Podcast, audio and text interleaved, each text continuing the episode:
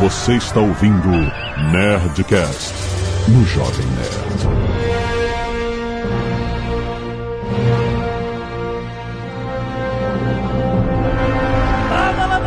Nerds! Aqui é Alexandre Otono, Jovem Nerd. Você já testou instalar o dedo com uma manopla de ferro? Você acessou a caixa postal de Atila Yamarino. Se ele não atendeu o telefone é porque ele não está se sentindo bem e não vai ouvir a sua mensagem. Olha só, Alexandre, você fica se apegando a detalhes técnicos quando a questão é muito maior, é filosófica, tá? Hum. Nós temos que reformular essa sua avaliação. Assim, você sabe qual era o metal da manopla? a pressão aplicada nos, naquelas dedaças do Thanos, você não sabe. Quantas instaladas você ia dar se você visse horário eleitoral? Se eu tivesse a manopla do destino, não teria horário eleitoral. manopla do destino, maluco. Manopla do infinito. Se a manopla é eu chamo essa merda do que eu quiser. Já é assim.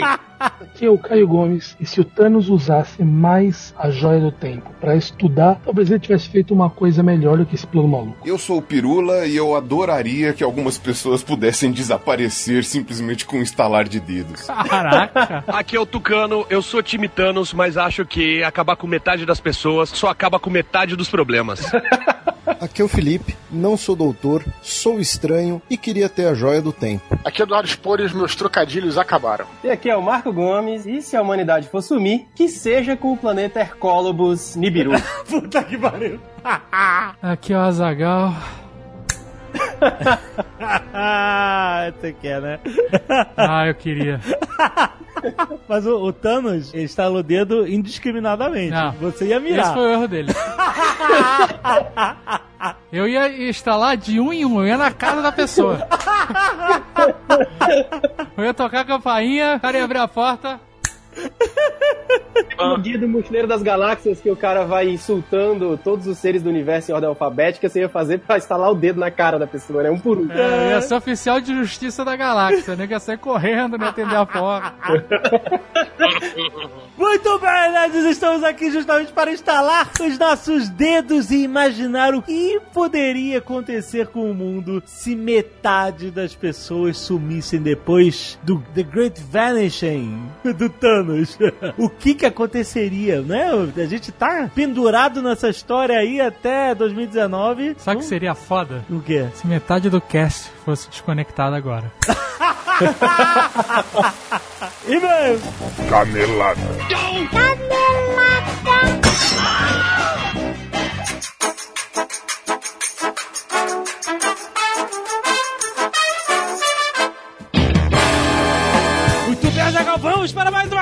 Semana de Caneladas do Nerdcast. Vamos. Azaghal, olha só, hoje é dia de Nerdcast. Sim, aonde nós estamos. Nerdcast. Isso? Entendi Nerdcast. Não. Então, ó, ó. Eu falei, tá senil mesmo. O cara tá dentro do Nerdcast falando que hoje é dia de Nerdcast.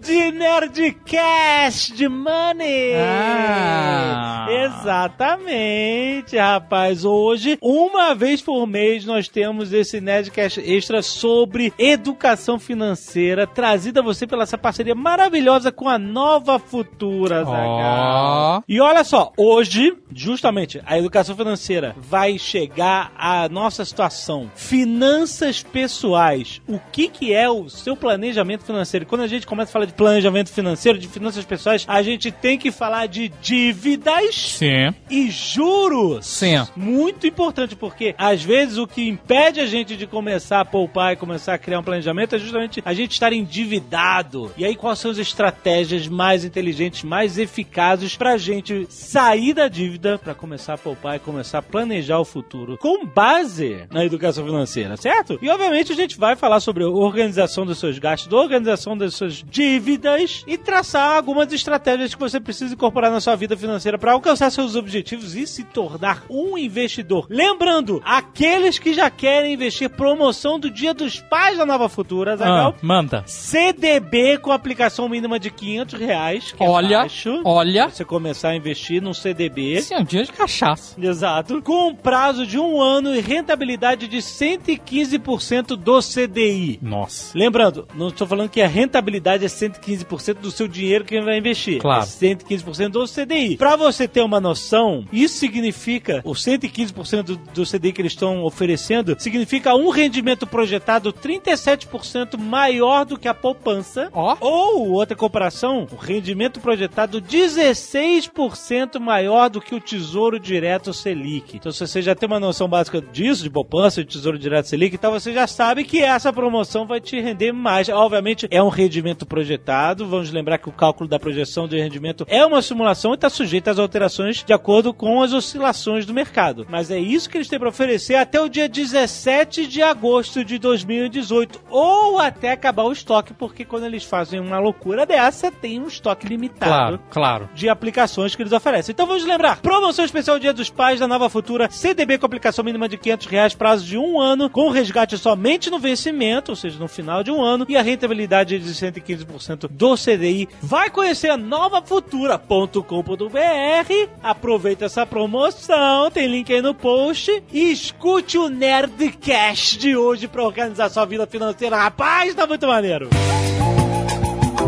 E Azaghal ainda falando de dinheiro, vamos falar dos nossos amigos do PicPay. Olha aí. Olha aí! Quem acompanha o Jovem Nerd já sabe das vantagens que o PicPay oferece para pagar seus amigos, seus estabelecimentos preferidos. Vocês tô devendo dinheiro, posso passar pelo PicPay. Quais são as vantagens que o PicPay oferece, É jovem nerd? isso, é isso. Eu posso passar dinheiro da minha carteira virtual do PicPay. Da onde vem o dinheiro? Não é vendo virtual. O dinheiro vem do, o dinheiro vem do cartão de crédito. Ele pode cobrar no meu cartão de crédito, ir para sua carteira virtual e você pode retirar na sua conta bancária sem nenhuma taxa. Quando Olha não aí, é que uma, beleza. Quando não é uma transação comercial, quando eu te devendo Pessoa dinheiro, física. pessoa física, não tem taxa Jovem nenhuma. Nerd me devendo dinheiro.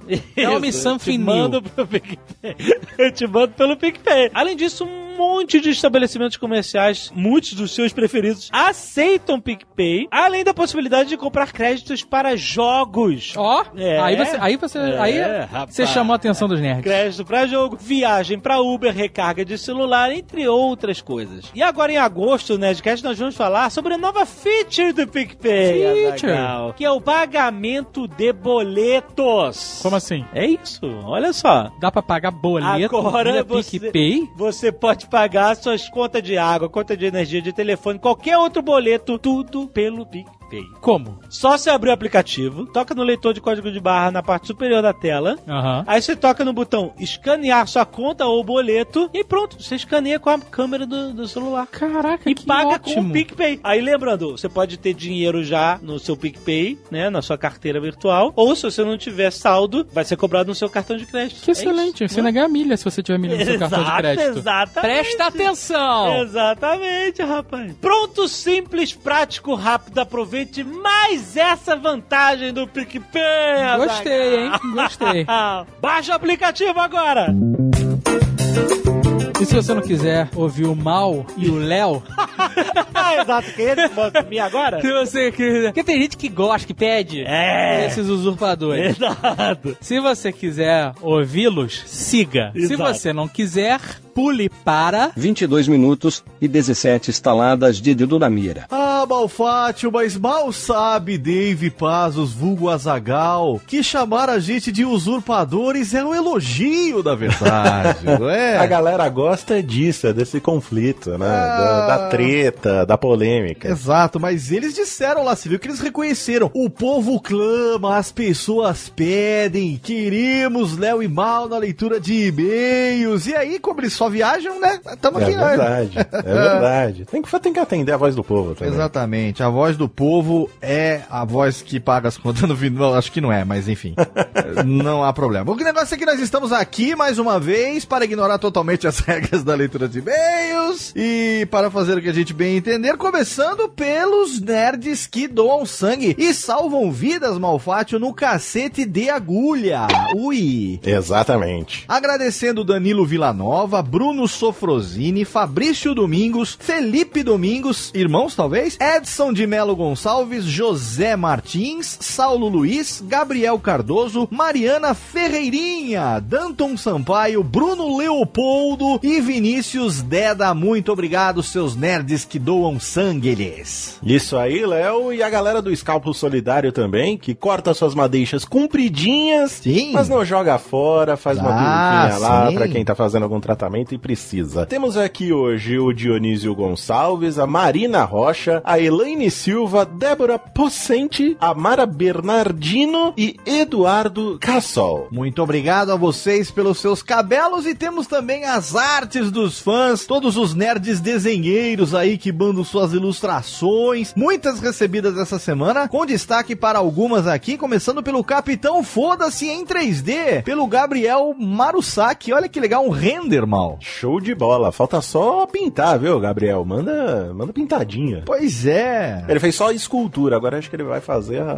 pintura. Dá uma pintadinha, Gabriel, ficou excelente, viu? Ah, Al? esse tipo de piada é só com nós dois, né? Esse aqui é o humor pré-sal, como diria um certo apresentador de rádio. Temos também aqui o Faceless pelo Gilson Cosme. Mal, toda a ilustração do Faceless que eu vejo, eu fico ligeiramente perturbado. Não sei quanto É, a você. Exatamente. Esse aqui, o cara, em vez de fazer um infinito, que a galera faz com um infinito lá dentro. né? Sim. Ele fez aqui varado mesmo, foda-se. Levou um tiro de 12, não, levou um tiro de 120 na cara. Eu fico realmente mexido. E tem também aqui Jovem Nerd Azagal and Gaveta pelo Guilherme Lui, num desenho coloridos. Olha aí, bonitinho, todos magrinhos agora. Exatamente, e temos aqui para finalizar os destaques Ozob por Rodolfo Moreira, todas essas artes aí, se você está ouvindo pelo aplicativo do Jovem Nerd, já passaram aí na sua timeline. Se você ouve por um outro aplicativo e não é feliz porque não recebe o Nerdcast antes das pessoas, você pode ir lá no post que tem link para você curtir estas e todas as artes dos fãs da semana. Dalsim, olha aí, Dalsim. Yoga Flame. Caraca, velho, se você chamar, ele tem 20 anos. Street Fighter completou recentemente, se não me engano, 30 anos. Acho que o pai de alguém teve boas referências da infância, mal Se você chamar Dalsim por causa do Street Fighter, cara, parabéns. Merece muito, merece. Merece. Estudo para ser um ilustrador num futuro breve. De Palhoça, Santa Cataralha. Alô, nerds, esse não é meu primeiro e-mail, nem ligamos. Tá, É...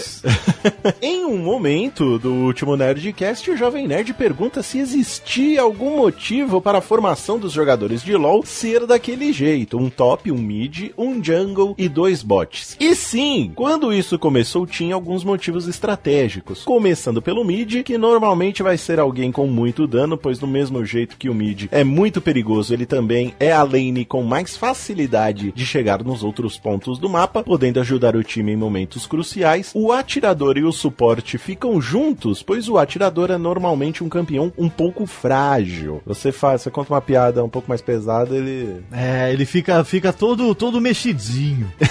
Então o suporte é essencial para proteger e ajudar o atirador a se tornar o carregador do jogo. E ambos ficam na bot lane, pois o dragão nasce bem cedo. Então você pode maximizar o dano nele com quatro campeões batendo: o mid, o jungle, o atirador e o suporte. A jungle, não irei falar, pois ela já foi muito bem explicada no cast. E por último, a top lane, que normalmente vão campeões parrudos, o famoso tanque também, né? Sim. Campeões que vão na linha de frente fazer o papel de escudo humano. E eles podem se virar sozinhos durante a fase de rotas. Fase de rotas é a fase onde todos seguem à risca essa posição que cada um tem. Eles vão para o top, pois é a lane mais distante de objetivos, pois o barão só irá nascer aos 20 minutos de jogo. E nesse momento o jogo já estará em outra fase onde não existe mais a necessidade de se manter nas lanes. Espero ter dado uma luz. Até breve, boa sorte nos campos de justiça. Eu estou jogando de Mastery, Léo. Você sabe o que é Mastery? Eu não faço a menor ideia. Eu nunca joguei LOL, mal. Eu comecei a jogar recentemente Hum. e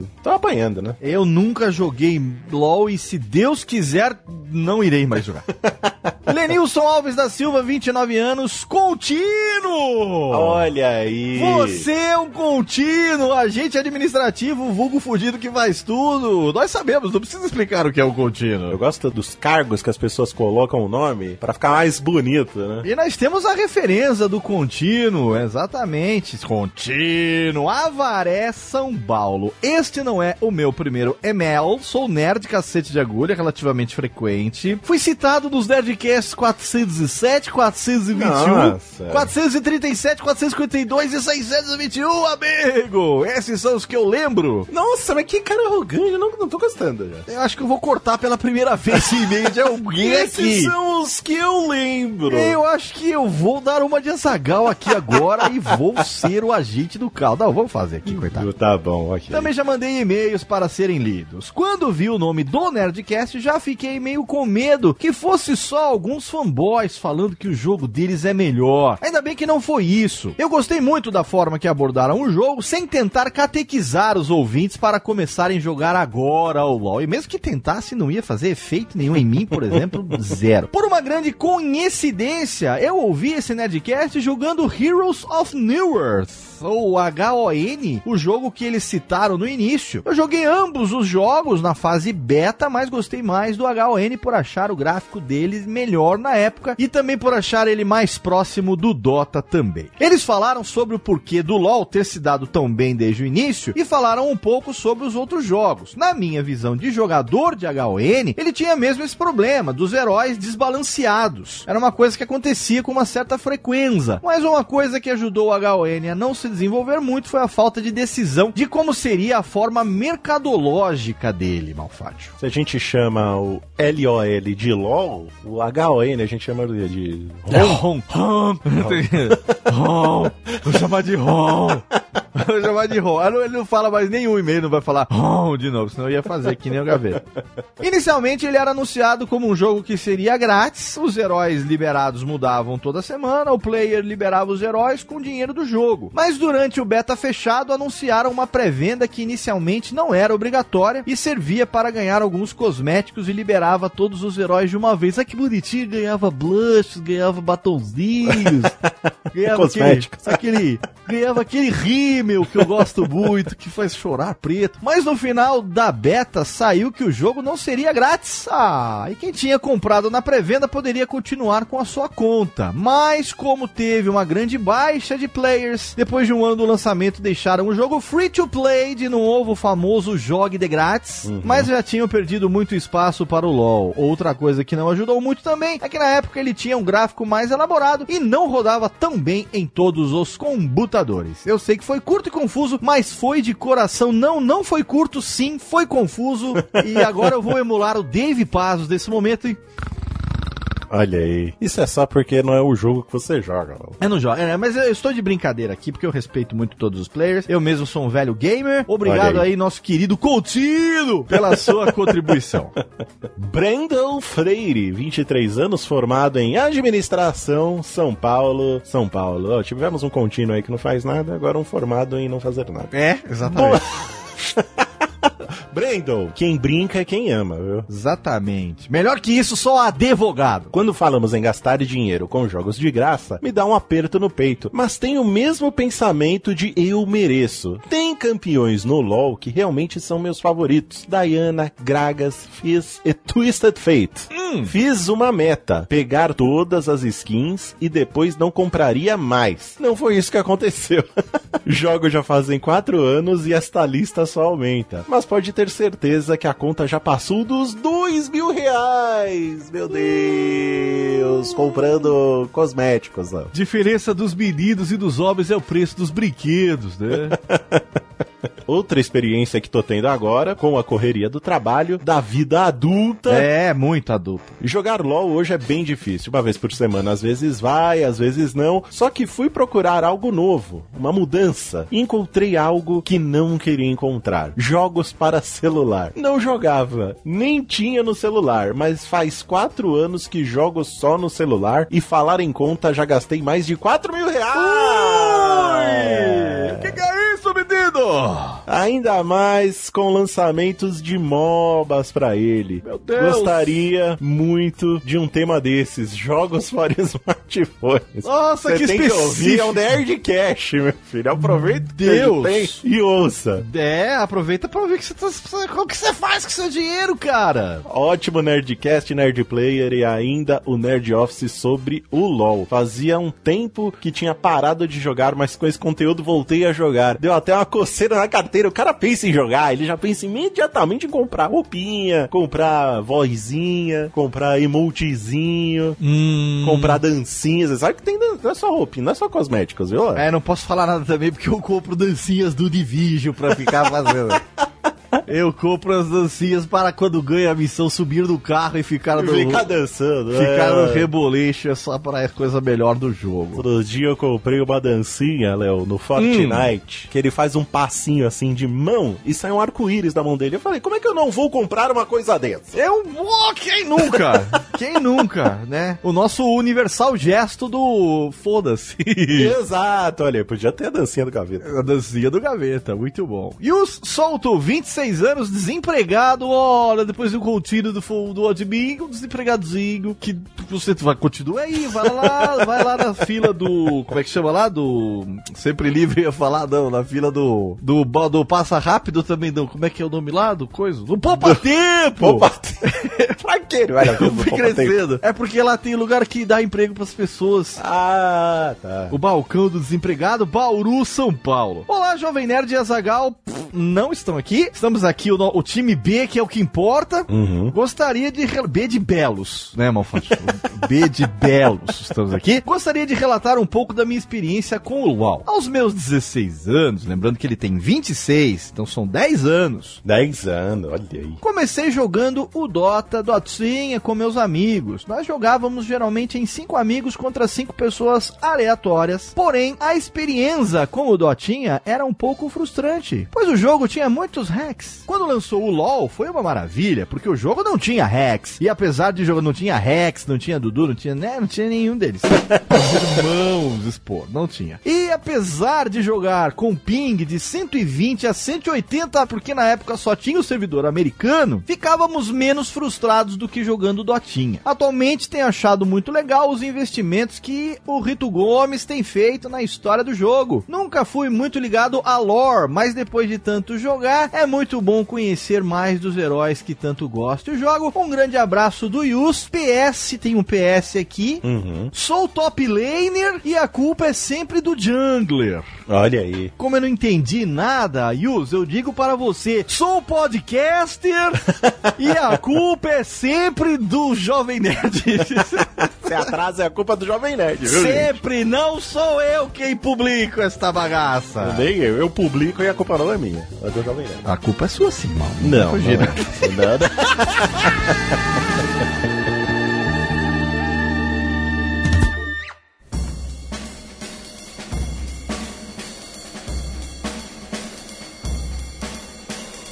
Eu acho que é importante dizer, antes de mais nada, que o que o Thanos fez já foi feito antes. E não, era, não foi uma instalada de dedos, foi uma gripe. E quem assiste Nerdologia já viu o que vai acontecer, então esse podcast é inútil. Não, não é inútil porque a gente vai especular sobre o que pode acontecer, não o que já aconteceu.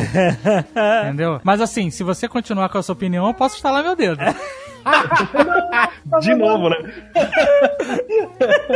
Porque a, a gente já teve grandes crises de mortandade com peste negra e com a gripe espanhola que varreram praticamente metade da Europa. Ah, mas a Europa tinha o quê? 50 mil pessoas naquela época? Não, peraí, vamos lá, peste negra. Hum. Peste negra foi um terço. Não, metade. Porra, metade? Eu, eu ouvo falar em terços sempre e agora é metade? Foi metade 1347 até 1353, foi metade. Caraca. Em seis anos foi metade da galera. Nos anos seguintes, voltou a ter outros focos locais, espalhou um tanto mais, e aí até o fim, em 1600, já tinha morrido dois terços da galera. É, eu sei que na Islândia, na Islândia morreu metade, mas chegou muito depois. Chegou, tipo, 60 anos depois, sei lá, que aconteceu na Europa. Chegou na Islândia e morreu metade das pessoas. E teve também outras que mataram um terço e metade das pessoas, principalmente por falta de comida, porque matou o gado, na verdade, que é um outro problema, né? Porque isso é uma coisa que a gente tem que atentar aqui, que quando o Thanos estalou o dedo pra nossa simulação aqui, ele matou metade das criaturas vivas. Não apenas consciente. Não era inteligente, não? Não, era, não tinha o corte no inteligente? Não, era metade? Não sei se eles, não chegaram a, a descrever exatidão. Mata bicho sim. Então é animal? Como é que é? Mas aí, animal. peraí, peraí, ele tá cortando a população pela metade, porque elas gastam muito recurso, aí ele corta o recurso pela metade? Não sei, ó, cachorro é recurso só na China, amigo. Não, mas pô, e, e- e plantação? Isso é recurso também, é vivo. Abelha, abelha. Abelha, abelha já tá fudido hoje. já tá acontecendo isso com as abelhas hoje, cara. Então ele só matou as... Porque assim, a vaca pensa... Eu acho que tá na nerdologia que o Thanos matou os seres inteligentes, inclusive alienígenas mais inteligentes, só os inteligentes. Golfinho é inteligente? Macaco é inteligente? É. Cachorro é inteligente? É. Quem leu Sapiens sabe que a nossa diferença pros outros primatas não é assim tão grande. Então ele matou tudo que é bicho. Os alienígenas topeirinhos sobreviveram, então. É isso que você tá querendo me dizer. Não, porque olha só, o Rocket Raccoon não sumiu. Inteligência é diferente de sabedoria. Exato. Peraí, já sei quem marca isso. O que que aconteceu com o Groot?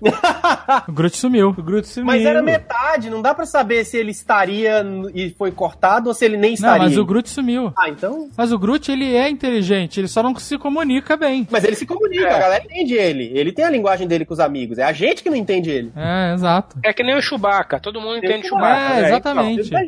Então, Então, se a gente levar em consideração que são criaturas inteligentes, a gente tem que considerar que os bichos tudo foi. É, isso aí. Mas peraí, mas o, bichos. o, o bicho não é necessariamente. Não, peraí, a gente tem que definir um nível de inteligência. E assim, bicho é recurso, depende do lugar. Vaca, boi, né, gado, é recurso. Na Índia não é recurso. É sim. Depende, a Índia é um dos maiores exportadores de gado do mundo. Mas todo indiano é, é religioso. Ah, nem todo. Não? Não, não. A Índia, eles não comem o gado lá, mas é um dos maiores exportadores de gado do mundo, de carne de gado, É, porque se tá pra Europa. eles comem lá assim, eles só não contam pra ninguém, é um segredo bem guardado. Tem uma parte que come, não é o país inteiro, mas a maior parte do país não come. Na hora que a galera se retira pro hotel, eles comem, né? É, à noite, assim, à noitinha, no escurinho, sempre rola um churrasco.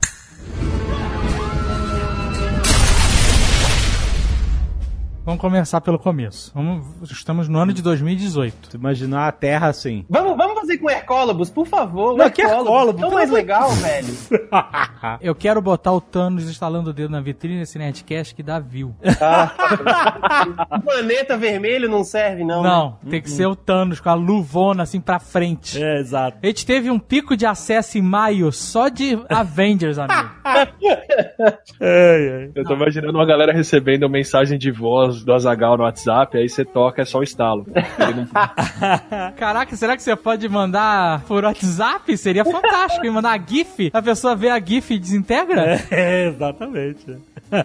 Mas vamos lá, vamos imaginar a Terra nesse momento. O, o cataclisma. Não é um cataclisma. Não, assim, avião caindo. Ah, isso é pouca coisa, é pouca coisa. Porque não são todos os pilotos que vão sumir. E às vezes some o piloto e não some o copiloto. É, é, e às sim. vezes some o piloto e tem alguém que pode aterrissar o avião por, com, seguindo as instruções do- da torre. Isso nunca Não tem, porque as cabines agora são blindadas desde o 11 de setembro. É verdade, É, é tudo trancado. Mas assim, o número de aviões que vão cair é mínimo. É irrelevante, é irrelevante. É, os aviões vão ficar voando, eles aterrissam sozinhos, inclusive. É, é. não, não vai beleza. voar. Não, vai cair alguns aviões. Não, Não, cai, não cai. Tem copiloto, cara. Só Não, mas os dois podem sumir. Dá, dá pra fazer uma continha aqui. Se cair um avião, é, faz uma conta aí, Atila. Vai ter muito mais acidente de carro, Não, vai ter sim. muito mais acidente automobilístico e de metrô, essas porras, do que avião. A matemática é simples, gente. É aleatório, metade da população some. Portanto, Ó. um quarto dos aviões cai, porque um quarto vai ter um piloto, um quarto vai ter um copiloto que teoricamente vai aterrissar o avião bem, um quarto vai ter os dois pilotos e um quarto vai ter nenhum piloto. E aí esses, esse um quarto cai. Considerando por alto que a gente tá só falando de avião com dois pilotos. É, lógico. Ó, eu tô falando de avião comercial, blá, blá, blá, blá. Não, mas a maioria dos aviões comerciais tem três. Não, não, mas o, o avião, avião, que a maior parte dos aviões que são esses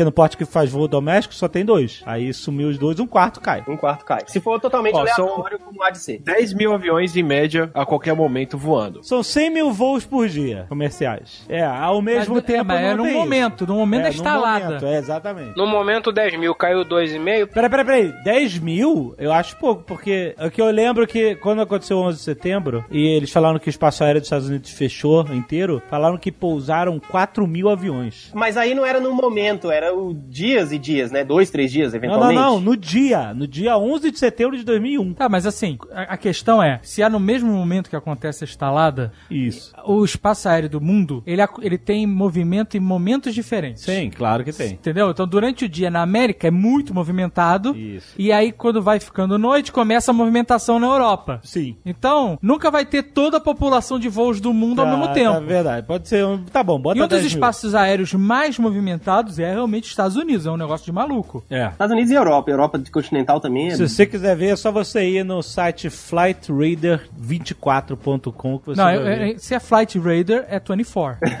É verdade, flightraider24.com Você vai ver em tempo real toda a malha aérea de aviões que são cadastrados, aviões comerciais que estão voando, né? dá pra ver um, um mapa. Então imagina que um quarto desses aviões querem. Pode dizer, se foi 10 mil, vai ser 2.500. Olha só. É, 2.000, 2.500 aviões aí Olha caindo no... só. 2.500 no máximo. Nas imortais palavras do agente especial Johnson, de Duro de Matar, a CIA aceita 25% de perda de vidas humanas. Então tá Ó, dentro do padrão. No Flight Radar agora tem 13.255 aviões no ar. Uh, nossa! Agora. Então, beleza. Vamos levar o agora como padrão. Tá bom, 13 mil voos pra gente facilitar. 10 mil, vai, 10 mil também arredonda bem, vai. É, 10 mil, 10 mil, 10 mil. É. Então, por que que você veio com informação só pra. É, filha da puta. Caralho. Só causar o caos, né? Só pra mostrar que a ordem tava certa. É 10 mil, Ah. 13, 13 mil, tá bom, tá tudo igual. Tá, vamos, vamos, vamos arredondar aí pra 3 mil. 3 mil aviões caíram. Pronto. Mas caíram não, calma. Porque tem os aviões que não vão cair mesmo sem piloto, porra. É, que pousa só. Hoje tem avião que pousa sozinho. Uma parte vai cair, mas não é todos. Porque Porra, tem avião tá que vai voando sozinho. Então vamos aceitar que 3 mil caíram, vamos ignorar a tecnologia. Tá bom, tá bom, tá Vai bom. ser foda. né? A gente não pode ignorar a tecnologia, que senão acabou o programa. A tecnologia tem que ficar. Vamos dizer que 500 desses aí aterrizam sozinho. Tá bom. Ficou 2.500. Ficou 2.500. Pronto. Chegamos num, num denominador comum. Caiu 2.500. Quantos passageiros tem em cada avião desse? Ah, varia pra de caralho. 500. Não, que 500 por, por avião? Não, que isso? Que avião é esse? Você tá falando só de jumbo?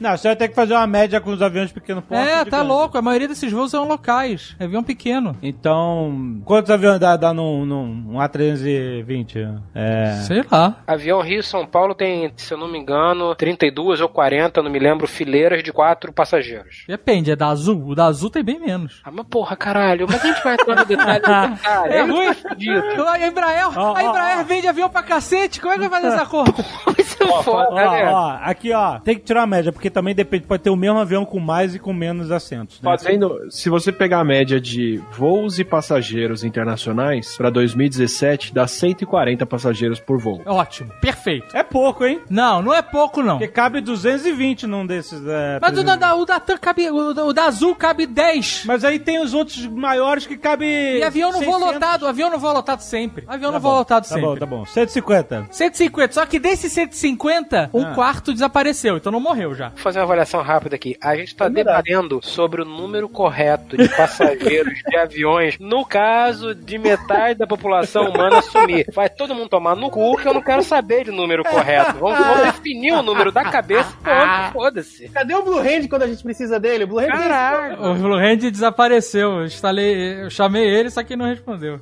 Fiquei até preocupado. Deixa eu fazer a conta aqui, ó. 2.500 voos. É isso que a gente tinha chegado? Não. 2.500 vezes 150. Dá 375 mil. Só que metade, Metade dessa turma já foi. já sumiu. Então não morreu, não é desastre pra essas pessoas. É. Dividido por dois, 187 mil mortos em desastre aéreo. É, não, assim, os outros que sumiram também estavam no avião, também desapareceram, mas. Mas quando o estrago... sofreu o estrago. O é, estrago, exatamente. o banho de sangue, a víscera que tu vai catar é só de metade. Que é muito zoado, porque era muito melhor você ter sumido nesse caso, né? Porque você foi. Mas olha só, morrendo de desespero gritando, né? Exato, né? Que O zoaram. avião partiu ao meio, sei lá. Tipo, ai, sobrevivi! Oh, yeah!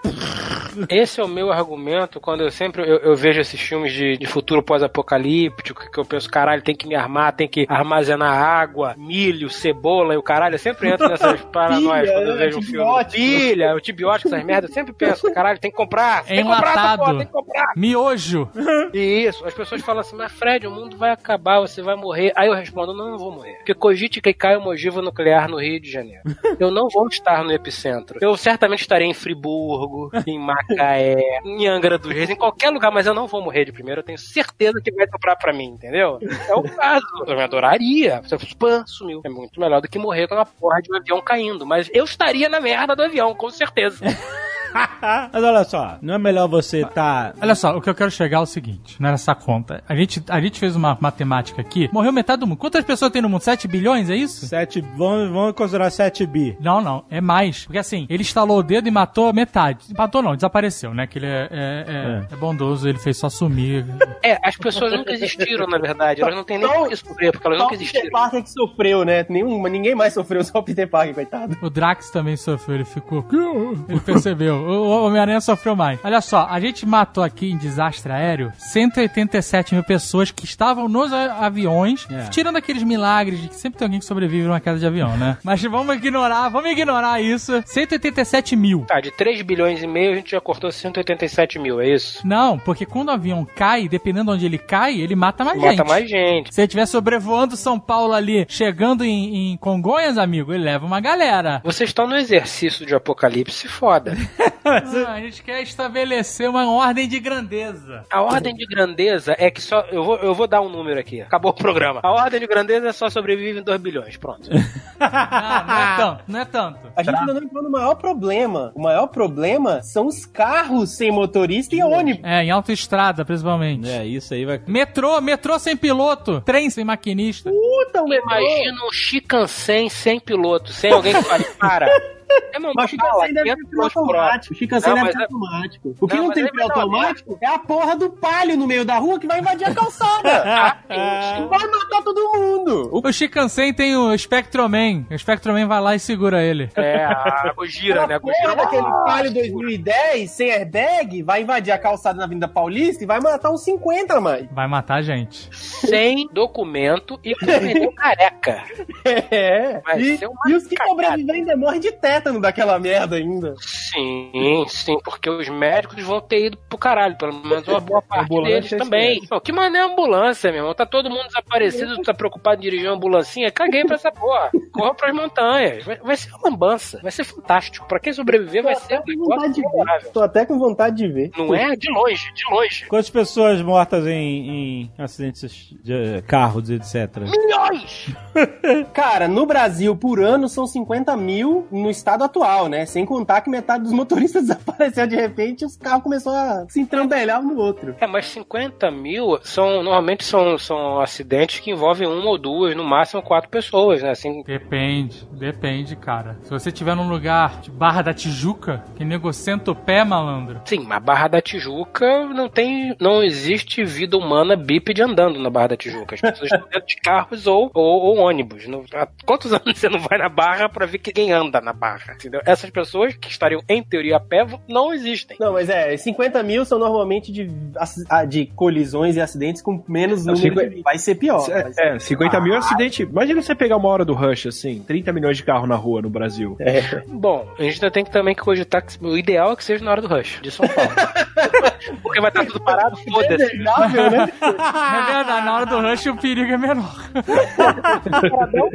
Nada acontece, né? Tá fazendo assim, tuc, É, continua igual. O DT pode chegar e entrar nos carros e continuar dirigindo. Exato. Se for hora do rush, não morre ninguém. É, não morre ninguém, não dá nada. O mais que pode acontecer é o cara que tá no carona olhar e falar: Puta, meu, vou chegar atrasado em casa, meu. Isso só porque ninguém vai andar e também não vai ter como tirar os carros, vai ser uma cagada incomensurável. Melhor que só os piratas do Tietê navegando, assim, na, na lateral do Tietê. não, não tem, não tem. Olha, essa nossa conversa, ela, ela, ela, ela segue ao, ao- Vocês viram um lugar silencioso, né? Vocês viram? Vocês foram na Sim. pré-estreia. Bem bom, bem bom. A gente viu, desculpa, a gente viu na Premiere Mundial. Na pré-estreia mundial, então. Com o John Krasinski. Vai ser aquilo. E a Emily Blunt. Vai ser aquilo, vai ser lindo, vai ser o silêncio total. O silêncio. Calma, Fred, a gente ainda tá na confusão. Não vai ser silêncio não, amigo. No primeiro momento vai ser uma gritaria, um desespero das pessoas gritando, morrendo. É. Vai ser uma carnificina. Então, olha só, eu acho que o primeiro problema que vai existir, depois que a gente fez esse monte de conta aqui, o primeiro, a gente, a gente sabe que vai morrer muita gente, além das pessoas que vão ser obliteradas, certo? 2 bilhões. Vamos com o Fred. A gente teve um monte de gente que é obliterada, que não é um problema imediato, que eu tô dizendo. E a gente tem um monte de morte secundária, É. originária do problema principal, que é o arrebatamento do Thanos. Exato. Que vai gerar um número de mortos simultâneos inacreditável. Você pode aumentar aí em uns 20% aqui no Brasil por brigas de pessoas que estão roubando carga caída. Caraca, vai ter muita carga. É isso mesmo. A gente vai entrar no nível de dizer que se virar um caminhão de Guaraná, não sobra uma garrafa na pista. É Não isso? sobra, não sobra. É o mundo pegando fogo, o circo ardendo e vagabundo Fred, tacando garrafa de Dolly na pista. É isso, Fred? Você tá na Barra da Tijuca. ba- Você tá na Barra da Tijuca. Daí tá ali aquele sinal vermelho. Você tá por acaso atravessando, você tá indo no shopping, você estacionou seu carro e tal, você tá no sinal vermelho. Arrebatamento na sua Ah. frente. O único piloto de uma Ferrari Spider foi arrebatado. Você não vai entrar pra dar um rolê? Você não vai entrar pra dar um rolê? Você não vai entrar nessa Ferrari. O sinal vermelho mesmo, você vai sair rasgando e. Que Até foda! Não, ninguém me segura! Não me arrependo de nada! Uau, uau, uau! É. zerinho, fazer zerinho. É. Não paguei essa porra, caguei pro pneu! Uh! Agora muda a perspectiva, né? É a perspectiva do Guaraná do Fred. O Guaraná dele é uma Ferrari Spider vermelha. Tem, tem um certo valor. Eu não sei se eu faria. Eu acho que eu pegaria essa Spider pra voltar para o ponto de encontro o mais rápido possível, porque existe um ponto de encontro para as pessoas se reunirem em caso de fuder o mundo. Já falei. Mas aí não pode ser de Spider, que ela não anda no congestionamento, tinha que ser de motona. Você tem um ponto de encontro caso tenha uma... Você é um doente. Pois é. Espera por 48 horas. Se em 48 horas não chegar, considera-se que morreu. Nossa. Ponto de encontro em caso de quê? Caso de. Foi tudo pro caralho. Fudeu a Mariola, o que, que a gente faz? Mas com quem você combinou esse ponto de encontro? Dave, o fato de você não saber, você sabe que é um indicativo do nível de amizade que você tem com o Fred, né? Foi excluído fodamente. É. Você não conseguiria chegar a- ao Rio em 48 horas, David, porque você tá em outro estado. Você tem que se juntar com os seus aí e nós temos que nos juntar de forma a, a criar um- uma, uma rede de, de- Se você está ouvindo isso, você é a resistência, entendeu?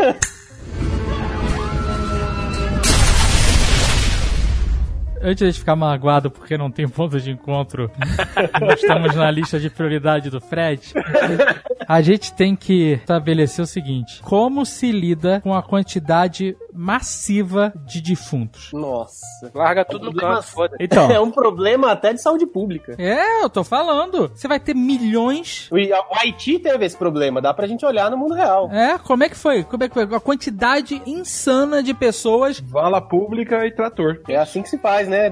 né Ati? Caraca. Fala mano. pública, cal e trator. Se você não jogar cal, aquela merda fica, fica ali fermentando e tal, só piora. Você tem que jogar um calzinho pra dar uma limpada, pan, esquece, segue a vida e é assim, demorou. Chora.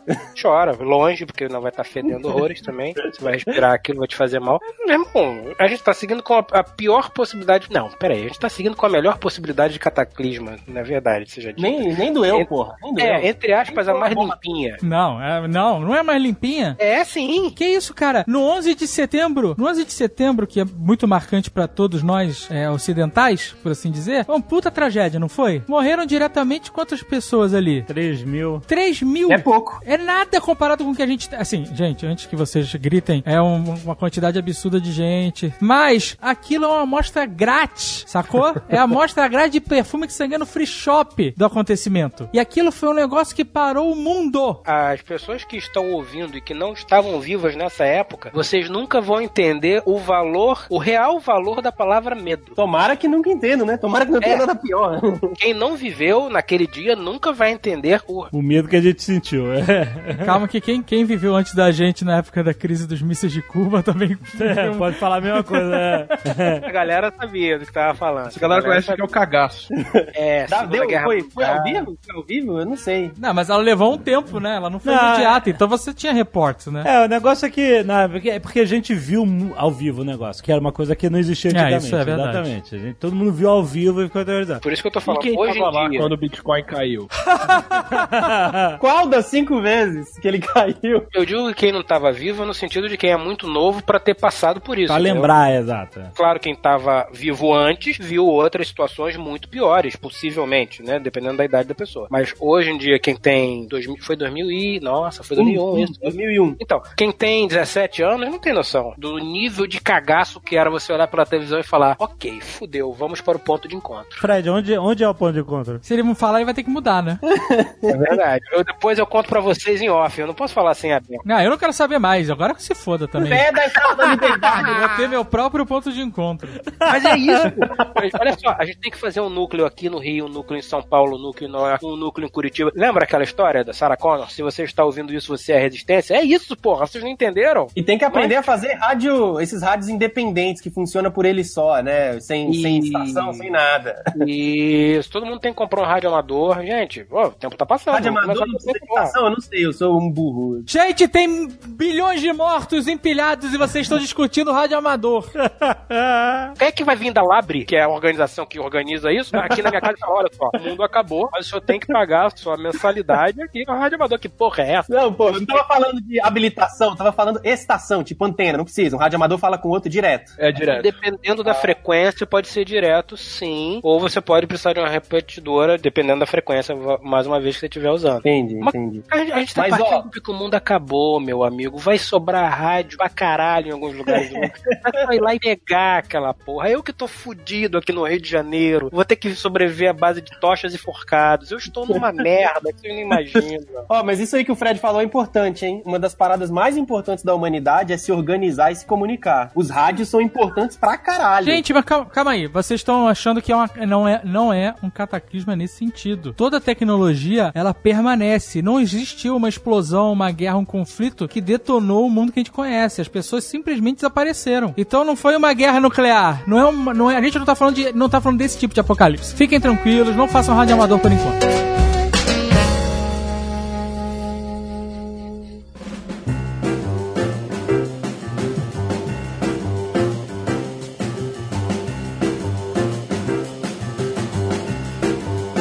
Companhia de telefone americana chamada Ninex Corporation, em 89, empresa particular, privada, eles passaram por uma greve geral de funcionários. Os caras tinham 80 mil funcionários, 57 mil deles pararam para protestar e fazer greve. Então sobraram 23. Desses 23 mil que sobraram, 22 mil foram realocados para fazer o trabalho da galera que entrou em greve. Como é que em é? duas semanas, esses 22 mil que sobraram estavam fazendo o trabalho tão bem que 11 mil voltaram para a função anterior. 12 se E a conclui empresa que 57, uma galera se fudeu, né? De 80, 57 pararam. Os caras demitiram esses 57 mil, contrataram três claro. de volta e a empresa continuou com 26 mil funcionários funcionando do mesmo jeito. É, é, isso é comum, cara. Isso é comum. A primeira coisa que todo presidente faz com turnover é demitir todo mundo. Empresa privada, pra não falar assim, órgão público, que é ineficiente ou coisa assim. Ah, é então dá comum. pra continuar de boa. É verdade, é verdade. Ineficiência, os useless jobs, né? A quantidade de apertador de parafuso e, e batedor de carimbo que tem no mundo não é à toa. Mas deixa eu te perguntar, uma coisa interessante que eu li sobre colapso de cidades. E uma delas é colapso do sistema de saúde por não pela quantidade de leitos de hospital, mas na verdade sim, porque os hospitais não iam conseguir dar conta da quantidade de pessoas Calma. num surto grande. Mas não tem surto. Morrer, Exato. some metade dos pacientes e some metade dos médicos. Então, é isso que eu quero levar em consideração. Então fica tudo igual. Sobra leito. Não, sobra leito, mas e a mão de obra especializada? Você não tem médico. Não, você tem menos médico, mas tem. Então, você tem menos médico, você tem mais leito, mas você tem menos pessoa precisando de leito. Existe um equilíbrio. Não, não tem equilíbrio, não tem equilíbrio. Presta atenção, esse caos todo da estalada de dedos ia gerar mais situações de emergência e de necessidade do que o normal. Por causa dos acidentes. Dois ou três dias. Não. As pessoas assim, não iam são conseguir A gente vai ter muito acidente de carro e de ônibus e de transporte público. Sim. E isso é um problema pro sistema de saúde. E aí aí você tem menos profissionais. Essa que é a parada. Eu concordo, mas olha só, mas como aí não ia chegar remédio... Mas aí você tava no hospital tudo lotado e hoje, entendeu? Porra, não, Ó, primeiro, primeiro, não é uma galera doente, certo? Não é uma pandemia, uma epidemia que o pessoal vai ficar meses internado, convalescendo. E segundo, que metade dos bichos morreu. Ou seja, vai ter veterinário desocupado também. E veterinário é um médico que cobra barato. Inteligente, foi só inteligentes. Meu Deus do céu. Meu Deus do céu, gente. Não é? A gente viu isso no Porta dos Fundos. É, mais barato, né? Exatamente, pô. Você sabe cuidar de um macaco, você sabe cuidar de um ser humano. Ah, sabe. Pô, a gente viu isso no The Walking Dead também. O tiozinho lá, o senhorzinho, era, era veterinário. Qual é a diferença genética, Átila, do macaco pro ser humano? 2%, 3%. Aí, cara, 2%. Porra, meu irmão. Não, mas pra alguém que tá acidentado, sangrando, bateu a perna, É, exato, não é pra curar, sei lá, virose, não é virose, sacou? É pra fazer atadura. O pior que pode acontecer é botar um ossinho da perna pra dentro, passar uma gazezinha, dar um beijinho na testa e falar, vai na fé, irmão. Estamos aí. É isso uma cirurgia de peito aberto? E tem uma outra coisa, você não vai contar, numa, numa situação de emergência como essa, você não vai contar só com a saúde pública, você vai pegar tudo que é médico de força armada e botar na rua. Vai fazer aquelas barracas bonitas que faz no- nos filmes. É bacana, aquelas barracas são bacanas. E vai botar os médicos pra atender os, os feridos. Eu lembro que quando teve um surto aí de H1N1, tá Mas não é mundo- surto, você tá entendendo? Não é surto, não é doença contagiosa. Não tem esse, esse viés. Ô, Átila, você acha que existe uma possibilidade de um evento desse desencadear um, algum surto? de diarreia ou de coisa assim, por falta de De, De cagaço, né, amigo? Ah, o cagaço é foda. Mas não vai ter falta de estrutura. Por que, que vai ter falta de estrutura? Claro que vai ter falta. Não tem falta de estrutura. Aonde vai ter falta de estrutura? Talvez complicação na distribuição de água. Não tem, não tem. Você Não, pode. Você tá achando que todos os serviços públicos vão estar funcionando 100%? Não é vão. tudo automático, cara. Não é, cara. Você acha que tem um cara abrindo a torneira da água de Curitiba? É isso que você tá me dizendo? Não, cara. São Paulo tem um problema sério de, de falta d'água, racionamento, sei lá. Ó, Se só não, metade não, das olha só. pessoas de São Paulo, resolveu o problema, não precisa racionar mais nada. Vamos... Então, mas olha só, vamos falar de recursos estratégicos para funcionamento da cidade. serão. Energia elétrica. Serão, Energia todo mundo que elétrica. trabalha hoje 6 horas, 8 horas por dia, passa a trabalhar 12. Não, mas olha só, você vai ter um monte de especialista de Itaipu e o cara que sumiu. Metade dos Mas especialistas. você, pô, ué, você... A outra metade tá lá trabalhando dobrado, só isso. Não, mas não é tão simples Jovem Nerd, assim. eu trabalhei no motel. Quando faltava recepcionista no motel, era um caos. Porque não tinha ninguém pra atender os clientes. Sabe o que a gente fazia? É. Não me orgulho disso, mas era o que tinha. A gente chegava pra recepcionista atual e falava assim: hoje você vai ter que dobrar. E ela trabalhava no outro turno. Por um segundo, eu quase tive um, um rasgo de alegria de imaginar você falando. Sabe o que eu fazia? Não me orgulho disso. Eu ia pro caixa do motel e ficava lá recebendo os carros. O senhor quer um quarto com quantas camas? Caralho, isso seria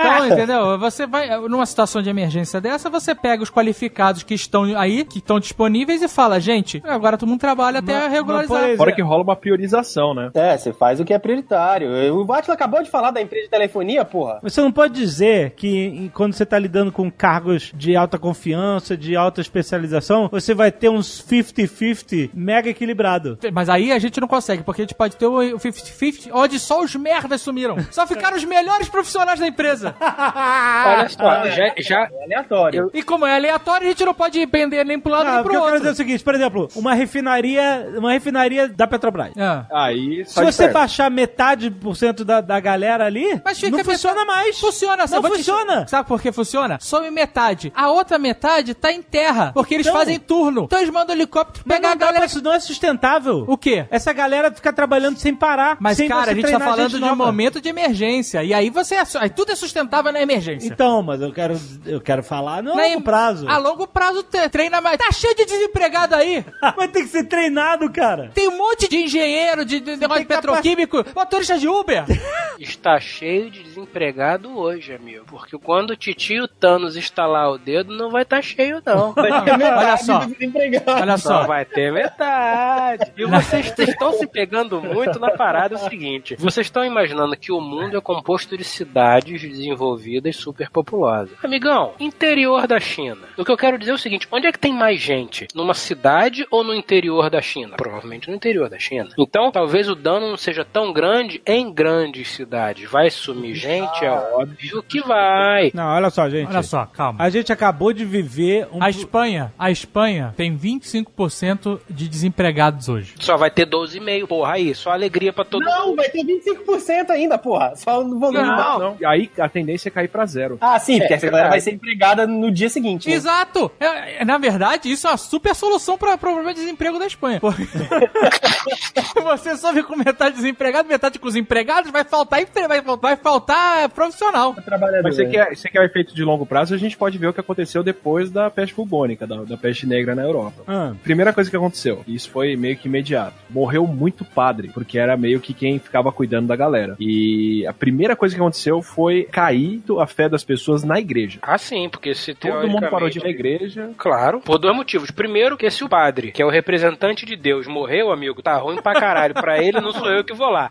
Segundo, se o padre que dizia que tem que fazer acontecer e o caralho morreu, porra, talvez ele estivesse com um conjunto de regras errados. Pensando bem, eu vou fazer umas paradas aqui que ele sempre falou pra eu não fazer, porque vai que dá certo. Mas olha só, no nosso exemplo, Ah. se tivesse um arrebatamento desse, Ah, tá onde as falando- pessoas não, não viram o filme, estão em casa, sentadas, e de repente a sogra some, o cachorro desaparece, Ó. William Bonner some no meio da notícia, muita gente ia pirar e ia se jogar em religiões. Não tô falando de uma específica, várias. Ah. O que aconteceu lá foi isso, foi o surgimento de várias, inclusive a luterana, porque a católica em si se lascou. Porque, então, o conjunto de regras que até então eu seguia se mostrou inapto perante a fúria da biologia. Vou rezar para este pedacinho de musgo. Eu li que existia um movimento, inclusive, durante a, a peste bubônica, que é um movimento cristão, mas que era que originou da Igreja Católica, mas ele estava se desgarrando justamente para procurar alguma resposta, protestando alguma coisa. E essa galera foi toda reunida e queimada depois pela Igreja como hereges, né? Mas realmente estava gerando uma cisão na, na própria na instituição, né? Então podemos entender que muitas religiões iam considerar esse sumiço como um arrebatamento, uma coisa divina. Sim, sim. Muitos religiosos oportunistas iam aproveitar e falar que foi um arrebatamento, que quem ficou aqui vai ter que trabalhar mais, não sei o que lá. Mas aí, tem que dar eu- mais dinheiro. Repensar os pecados, porque não foi levado. É, exato. Então, mas aí a ideia, Marco, ajuda aqui o cristão da, da galera aqui.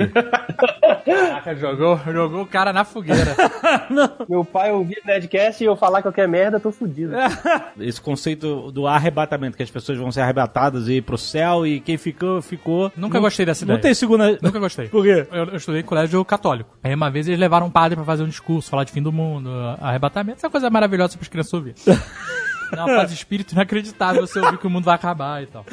E que, inclusive, se você não fizer o seu dever de casa, você vai ficar aqui. E aí ele falava que as pessoas que fossem boas e, e, né, seguissem as leis de Deus e tal, o discurso do padre lá, Ah. iam ser arrebatadas, iam ser levadas pro lado de Deus, né, iam ser levadas da presença de Deus, o- como a pessoa entendesse lá na hora. E aí, na minha cabeça infantil, ser levado pra presença de Deus era ser levado pro lado de Jesus e viver, sa- sabe qual é? Em Jerusalém, de sandália e vestido. Num calor filha da puta. Num calor filha da puta do lado de Jesus, sabe qual é? Você, você imaginava que era do- no, no, no, no- no plano terrestre, Jerusa- Jerusalém do, do- do- da época de Eu Jesus? imaginava que era isso. Eu Ah. imaginava que era isso. Vai pro lado de Deus, Deus, Jesus, Trindade, vai todo mundo pra lá. Ah. E eu achava uma merda ter que ir viver de saia e chinelo. pra mim, o maior incômodo pra mim no arrebatamento era ter que ficar de usar aquelas togas, sabe? E chinelo de couro. Cara, eu achava o fim da picada, meu irmão. Quer dizer, você ficava pensando assim, porra, quer dizer, eu tenho que ser um cara bacana, legal e batuta pra no final me fuder. É isso mesmo? porra, mas aquele algodão grosso, aquela merda arranha, porra. Aquela chinela de couro entre umas pedrinhas no pé, aquilo machuca, seu padre. Eu não quero essa porra, não. Eu não posso comer açúcar, vou sobreviver à base de mel, eu tô fudido. Não dá pra chegar aqui ao meio termo, a gente fica por aqui e tal, a gente bota uma musiquinha, parará, não rola. Tanto que o padre falava que as pessoas, eh, quem fosse arrebatado ia ser levado e o resto ia ficar aqui. Eu falava, "Pff, tamo aqui, tamo junto aqui. Porra, então estamos aí, né? Nós, demorou. É nós da terra. É. Marco, fala. O que, que eu vou falar depois Não, eu consigo- dessa viagem de árabe caralho aí, mano? Não, mas esse conceito do arrebatamento, é- quem ficou não tem segunda chance ou, ou, ou tem? Ah, cara, meu pai é professor especificamente disso, hein? Chama escatologia, o estudo do fim. Sério? É, é, meu pai é professor disso na escola de teologia e faculdade de teologia. Mas tu não fez essa aula? Fiz com ele quando eu tinha 11 anos de idade. Eu Ah, e ele porra. estávamos aprendendo há 15 anos atrás, sei lá. Ai, meu Deus. É complexo o processo e depende da crença de cada um. A crença que eu Não, aprendi. da, da, da crença média. Vai, crença média. Crença média, média. A crença média é a chinesa, eu não sei, porra. É chinesa ou indiana? Chinesa ou indiana? Tem mais chinês que indiano, né?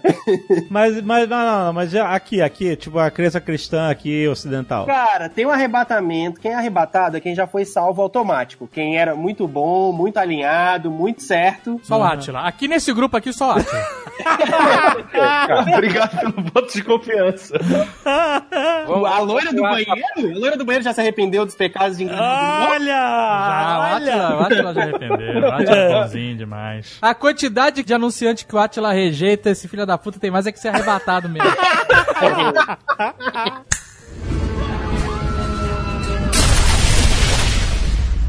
Depois desse arrebatamento de quem tava muito certinho, muito correto, essa galera vai ficar com Jesus lá no céu e tal. De manto, toga, e chinelo e poeira do deserto. É, ruas de ouro, prédios de ouro e leite e mel caindo do céu. Não tem ar-condicionado nesse lugar? Tem, tiver ar-condicionado, tem, tem que rever essa porra. Não tem sofrimento, é uma beleza. Mas Tem, tem o céu sem lactose? ninguém tem alergia no céu, porra. Tem a versão que cai Häagen-Dazs? Então, depois desse arrebatamento, rolam, se eu não me engano, mais de um milênio. Inúmeros acontecimentos. E é aí que vem as batalhas do Apocalipse. Ah, e aí mas- que vem as batalhas de Hebron. As batalhas. Basicamente o pessoal roubando carga, né?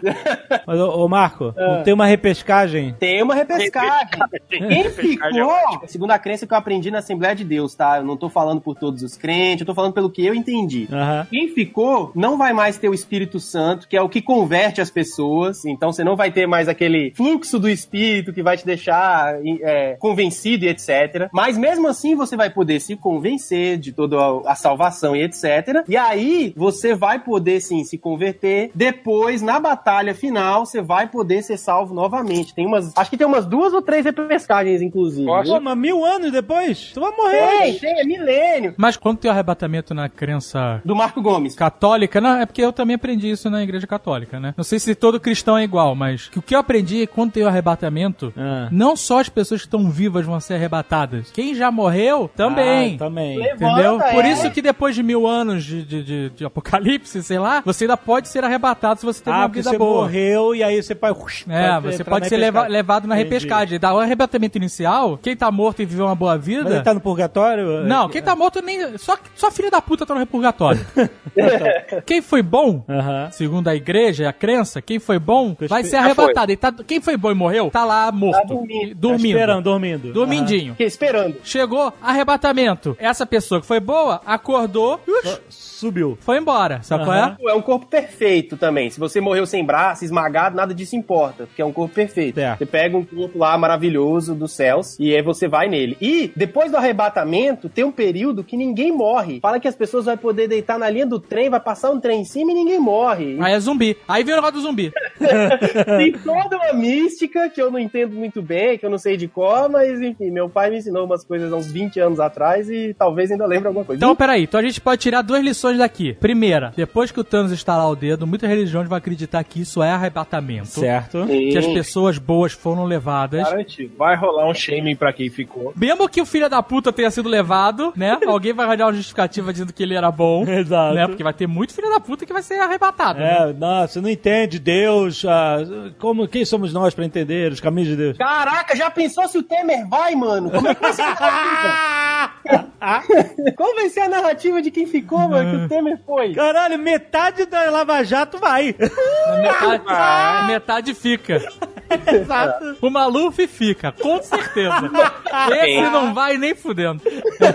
Mas olha só, a gente já vai ia ter um frenesi, as pessoas falando que era arrebatamento. Consequentemente, a doutrina religiosa ia passar a dizer que as pessoas não morrem mais. Então ia ter uma porrada de gente morrendo de Mas não besteira. vai poder dizer isso, porque o nego vai morrer. Não, dependendo do nível de fanatismo, sim. O cara ia falar, agora você pode fazer acontecer que não morre. Estamos no período X aí do Marco É, Gomes. o cara vai, vai morrer. Aí não serve, não vai muito Aí não tinha fé suficiente, ou tava, sei lá. E aí ia começar uma maluquice de tão vindo os Cavaleiros do Apocalipse. Vai vir a praga, vai vir. Ih, Isso. Posso fazer um adendo muito rápido nesse conceito que o Marco falou? Ah, porque aí as pessoas que ficarem, elas podem em algum momento se arrepender e se converter e o caralho, certo? Meu irmão, você está vivendo sua vida. Pá, metade da humanidade sumiu. Você acredita que é o arrebatamento? Eu automaticamente estou convertido. Acabou.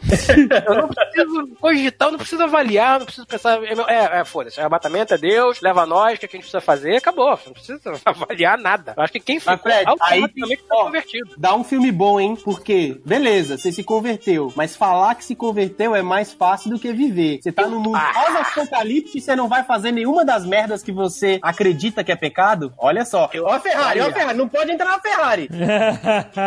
Mas considere, dado o grau do absurdo, você começa a pensar, porra, talvez aquele padre estivesse falando a verdade. Tu não vai entrar na Ferrari. Tu não, Não, vai entrar já na Ferrari. falei que eu vou entrar na Ferrari para voltar para o ponto de encontro. Já é pecado. Roubou a Fe- furtou a Ferrari. Porra nenhuma. Mas dependendo da crença, é só se arrepender no último momento. Mas olha só, então é, muitas religiões iam trabalhar nessa parada da repescagem, de você, ó, você ficou, mas você ainda Isso, tem... você agora você tem a sua chance. A Quem sua pagou o espaço no céu, quem comprou o terreno no céu, É. foi arrebatado. É. Você não foi porque você não comprou o terreno o suficiente. É, ainda falta um pouco. Tá, calcula o que tem de gente hoje que nega o óbvio. O que ia ter de gente, os negacionistas de Thanos, que não acreditam que Thanos, foi Thanos que fez isso? É, cara. Então a gente ia ter um crescimento de religioso incrível. Eu acho que sim. Muito grande. É porque a ciência não conseguiu explicar essa merda. Várias religiões. Eu tô falando que é só católica, Não, evangélica, é. não. Várias. Budismo, espiritismo. Então, você acha que por causa disso a sociedade poderia estar se dirigindo para vários modelos fundamentalistas de governo? Idade Mas, média, foda-se. Tem, tem, tem o lado bom da coisa. Tem o lado muito bom, inclusive, depois da peste negra. Que curioso, Atila. Você acabando de perder seu arrebatamento a falar que tem um lado muito bom na peste negra. Eu juro que eu tô curioso para ver onde é que isso vai parar. Ah, O que, que aconteceu? Sumiu metade da galera. Isso quer dizer que sobrou campo pra muita gente plantar, sobrou comida, na verdade, pós peste negra, sobrou emprego. As pessoas que sobraram e estavam fazendo trabalho, se tinham condições ruins de trabalho, se o salário não tava bom, a pessoa podia largar e ir pra outro lugar, porque tinha demanda nos outros lugares. Caguei pra essa porra, Thanos me liberou. Teve a maior distribuição de renda da humanidade até então, porque sobrou fortuna de um monte de gente que tinha sumido, que fugiu, que desapareceu, que morreu. Então, pelos próximos anos, foi quando começou o renascentismo. Ele Aumentou o salário, sobrando dinheiro. aumentou comida, sobrou terra, aumentou até a mecanização, porque não tinha gente pra fazer as coisas manuais. Começou a aparecer um monte de moinho e um monte de máquina que tomaram conta de uma série de postos de trabalho porque não tinha gente pra fazer. Aí vem a história do Marco Gomes, que ah, nenhum emprego tá seguro, blá blá blá blá blá blá. Ia ser, isso ia le- ser levado a uma, uma potência nesse momento. Che Guevara é o caralho, tem que ser o Thanos, porra. Finalmente a gente chegar no, no... Reforma agrária. Não, não, não, não. Comunismo espacial gay, totalmente automatizado e com luxúria. Puta que pariu. Luxúria. Puta, mano. Cara, finalmente, finalmente. Thanos, Thanos, camiseta com Thanos, em vez de ser a cabeça do Che Guevara. Mas ó, se você pensar, o Thanos é um esquerdista. Matou o próprio povo, tá fazendo redistribuição de renda, tá passando por trabalho, força, tá fazendo a reforma força. agrária, a força. A força, a caralho, Passando quem manda aqui da sou eu. vontade individual das pessoas, né? Matando É. do- dos seres É. inteligentes, sem discriminação. Sem discriminação. Ele, ele chegou com um projeto e falou assim: então, eu tenho um projeto aqui. O projeto é esse. Mas eu achei uma merda, caguei. Não tô avaliando, estou informando. É diferente. Você é o primeiro a se fuder. Tchau. É basicamente assim. Gostei, tá? eu, eu sempre gostei do Thanos. Eu sempre achei que É, esse tá projeto aí. dele é bom. O projeto dele é bom. As pessoas É o, é o grande estalo adiante. Eu sempre gostei do Thanos, porque a história, a gente sabe que a história do, do filme é levemente diferente da história dos quadrinhos. É, é bem mais suave, né? Bem mais suave. Porque né? nos quadrinhos ele queria simplesmente impressionar a morte. E nada melhor do que matar gente pra caralho pra morte olhar e falar assim: que porra é essa? Exato. Eu vejo, eu sempre vi esse, esse arco do Thanos, Busca por Poder e Infinite Gauntlet, como um romântico. Thanos é um romântico, cara. Ele está à busca do amor da mulher amada. E ele não. Olha, só do caralho, hein? Nada como ser quase um advogado. Você consegue retorcer qualquer fato. Ele não poupa esforços para agraciar a mulher amada. Ele, antes de mais nada, um romântico, Vossa Excelência. Ele jamais poderia ser encarcerado neste tribunal cósmico. Ele merece aplausos de corações abertos, Excelência. Ainda bem que eu não terminei a faculdade, porque se eu fosse advogado de defesa, amigo, eu ia ficar milionário. Mas tudo bem. Você não vai terminar, não? Cabral tava solto, né? Cabral tava, tava. Meu amigo, não tinha ninguém preso. Filha da puta. Se eu fosse advogado de defesa, não tinha ninguém preso. Se eu fosse promotor público, não ia ter cadeia. Você tá entendendo? Enfim, eu- eu- o, o direito, é- o, o- o direito não me, não me agrada. O direito não me agrada. Mas vamos lá.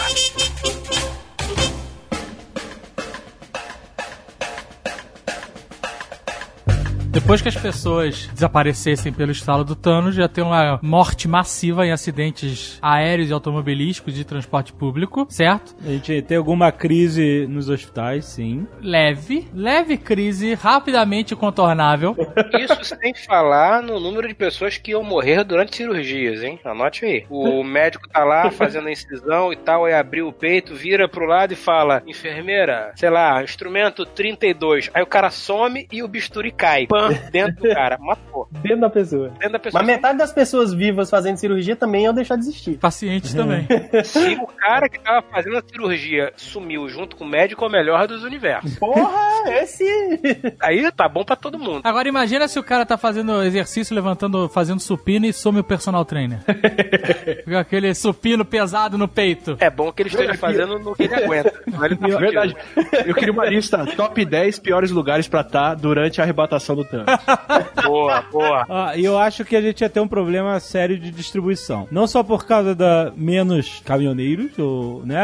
No caso do Brasil, que é muito feito por caminhão, mas menos pessoas. Menos logística em geral. Menos logística, mas com todos os veículos que ficaram parados na estrada até serem removidos, o cacete vai ser um caos. Então a gente vai ter uma crise de abastecimento imediata nos dias que se seguirem. Só vamos usar metade dos recursos. Sim. Ou seja, aquela crise que a gente teve agora no Brasil, que a gente experimentou de, de todo mundo desesperado comprando comida. Não seria tão crise assim, seria uma criseca. Porque você ia comprar metade da comida. E enquanto na crise que a gente viveu É, aqui no mas- Brasil de abastecimento, você teve uma paralisação praticamente completa da distribuição, nessa ia ter esforços para que isso não acontecesse. Então ia ser uma crise muito menor do que a crise que a gente testemunhou agora recentemente. Depende da, da liberação das estradas. Da É, logística. mas, é- mas é- os esforços iam estar todos concentrados em liberar as estradas. Essa é a questão. Fora que os caminhões iam estar abertos, era só entrar Ia e. ter combustível. É, é diferente da crise dos caminhoneiros que eles não queriam que houvesse é, abastecimento. E aí eles fecharam estradas, o caralho. Nessa, todo mundo ia querer que isso acontecesse. Então a crise ela ia ser muito momentânea a partir do momento que o exército resolvesse mandar um monte de recruta que não tem barba tirar os carros da pista.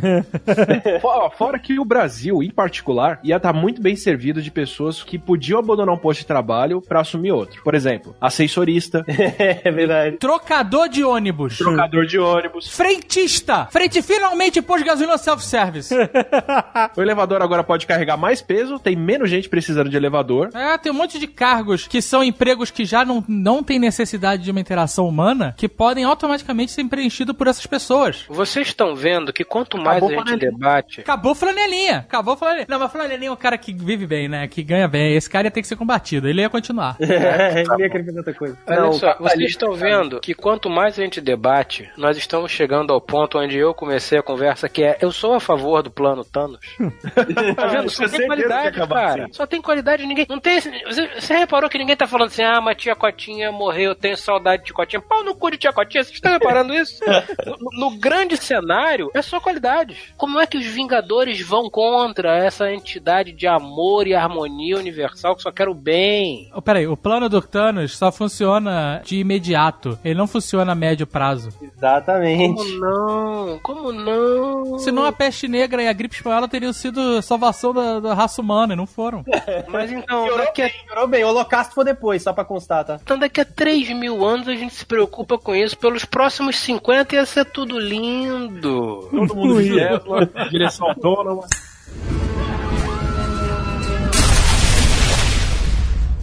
Olha só, eu quero falar sobre o dano psicológico em metade da população. Parte da, da religião que a gente estava discutindo é dano psicológico, inclusive, né? que muita gente procura apoio em religião. Eu resolvo dano- esse dano psicológico. Ah. Atenção, devido à falta de candidatos, o horário eleitoral caiu pela metade.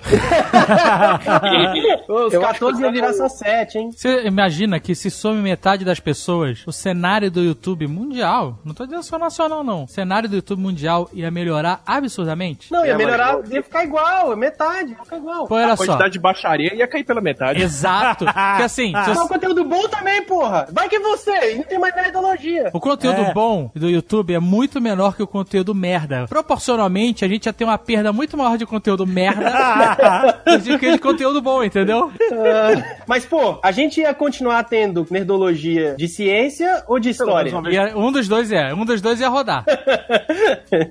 Mas ó, um dos irmãos Neto ia ser arrebatado.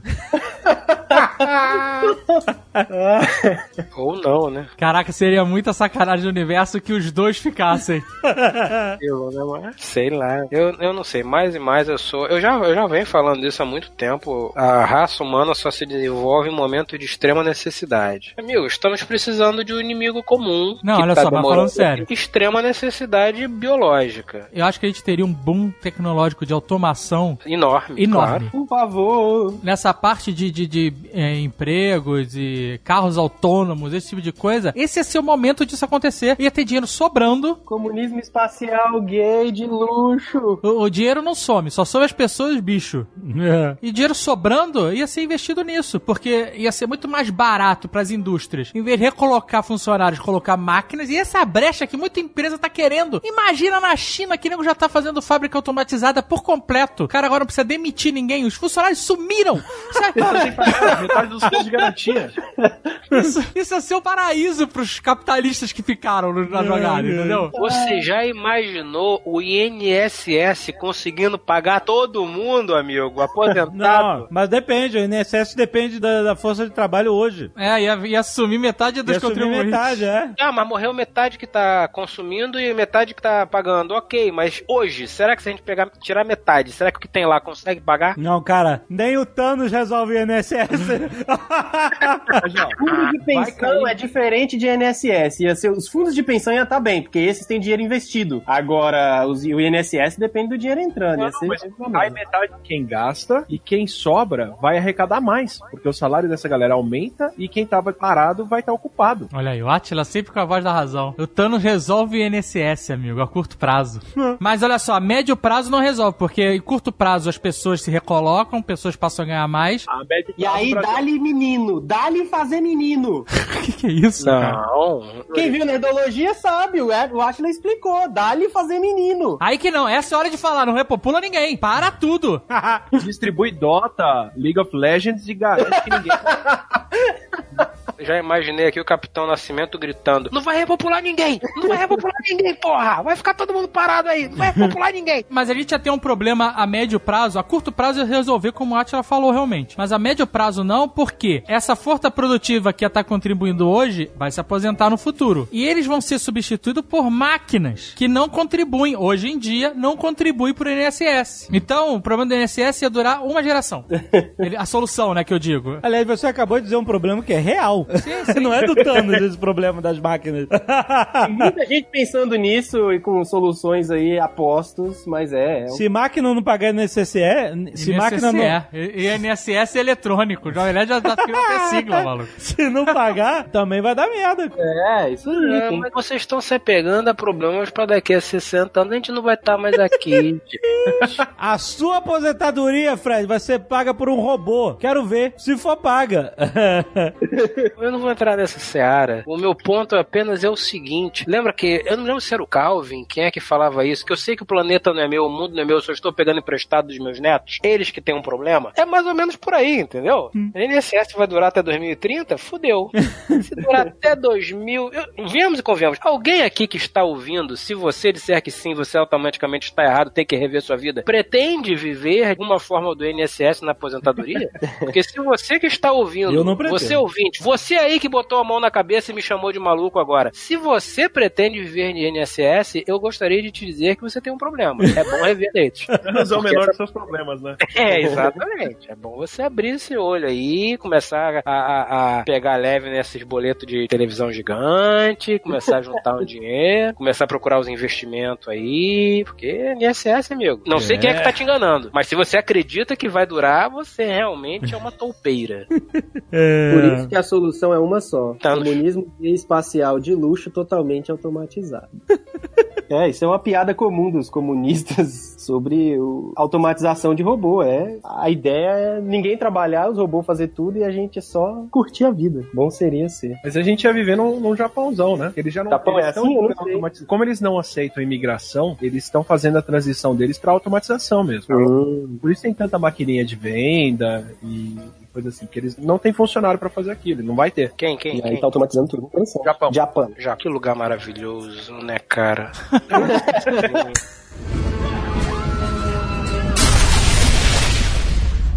Qual o cenário que a gente tá agora? Bom das máquinas, Hum. Carros parados sobrando. Então, preço de imóvel e carro foi no chão. Todo mundo tem carro. Se você acabou de comprar teu carro zero e todo mundo sumiu, amigo, enfia a chave no cu, que você tomou no cu. O, quem comprou o carro financiado, o banco não vai parar de cobrar, não. o banco vai Caraca. continuar cobrando. Não, mas aí você entrega o carro e compra um novo. Nem todo financiamento você pode devolver, né? Nem todo. Para de pagar, eles vão tomar teu carro. É isso que vai acontecer. Não necessariamente. Não necessariamente. Conheço pessoas que tentaram devolver casa, tentaram devolver carro, e o banco falava: vou fazer o seguinte, você vai me dar muito trabalho, fica com essa porra. Sem sacanagem. Continua com a dívida, no caso. Continua com a dívida, exatamente. Você continua com o, número, o nome sujo, eu não vou nem te cobrar. Mas você continua com o nome sujo. Mas eu não quero isso de volta, não, porque isso deve ser merda pra mim. Eu vou ter que cuidar desse carro que vai acabar, ter que cuidar desse. Tem que dar fim ecológico pra ele. É, tem que cuidar dessa casa que faz se desfazer. Vai morando nela aí, mas o teu nome tá sujo. Você não consegue comprar uma mariola. Tá bom assim? Cara, Estados Unidos. Não foi no Brasil, não. Isso foi nos Estados Unidos. É, nos Estados Unidos, é que- porque nos Estados Unidos a pessoa vai presa por crime econômico, né? No Brasil não vai. Ah, sim, sim, sim. Um problema que a gente escapa muito forte é o de perda de conhecimento. Depende, né, de quem sumir. Mas assim, se você pega até antes da escrita ser tão comum e tão, tão estabelecida, o conhecimento está diretamente na cabeça das pessoas. Então, Ah, se você sim. perde 10, 20% da população, você regride muito tempo. Até hoje, a gente não sabe como que os romanos faziam concreto, Porque não deixaram escrito. Porque não deixaram isso escrito. E quem sabia não passou isso adiante quando o Império foi embora. De e eles faziam concreto que endurece dentro do mar até hoje. E tá É, lá em pezão. Os caras fizeram de sacanagem. Não vou contar pra ninguém. Vou levar comigo. Pra gente, beleza, a internet salvou, né? Os arquivos estão todos aí. Então, assim, problema de conhecimento a gente não perde. Então, a nossa infraestrutura continua meio quase toda inteira aí. Eu sou tentado a crer que vai ser um período de adaptação. Óbvio, as pessoas vão ficar assustadas, vão ficar preocupadas. É, porque olha só, nesses lugares críticos, tipo usina, usina nuclear, né, esses lugares, os governos, ah, o que sobrasse dos governos, né, eles iam se reorganizar e voltar esforços para esses lugares, né, para não ter explosões nucleares, esse tipo de coisa. Considerando a correria, o desespero, né, dedo no cu e gritaria inicial, em algum momento sim, as pessoas iam falar, então, não fomos embora, vamos ter que organizar o que sobrou aqui. É, mas isso ia ser bem rápido, porque existem um milhão de, pelo menos os governos sérios, tem protocolo para isso tudo, né? Ah, bom, ah, bom. Pensei que a gente, a gente- a gente tava na utopia, foi mal. Eu concordo. Ia ter uma galera felizona, porque agora tá no trabalho de verdade, né? trabalho com propósito. Objetivo. Só que eu acho que vale do Atila falar da matemática da reprodução, hein? Que rapidinho a humanidade voltava pra onde tava. Se as pessoas dão por falta disso, isso Olha é que bonita, se as pessoas dão por falta disso. É verdade. Ih, rapaz, não tô transando. Agora que eu me liguei. Não. Sabe o que que eu percebi? Depois, desde, desde que as pessoas sumirem, não tô transando mais. Tem falta agora.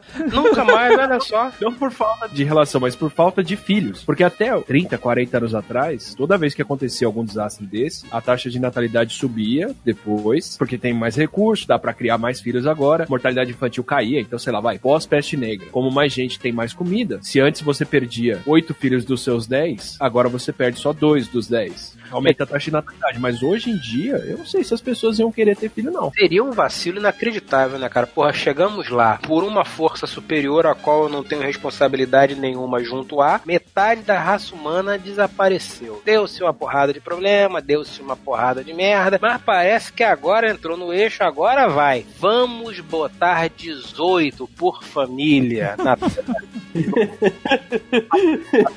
a falta de capacidade de perceber a oportunidade ali que é foda, né?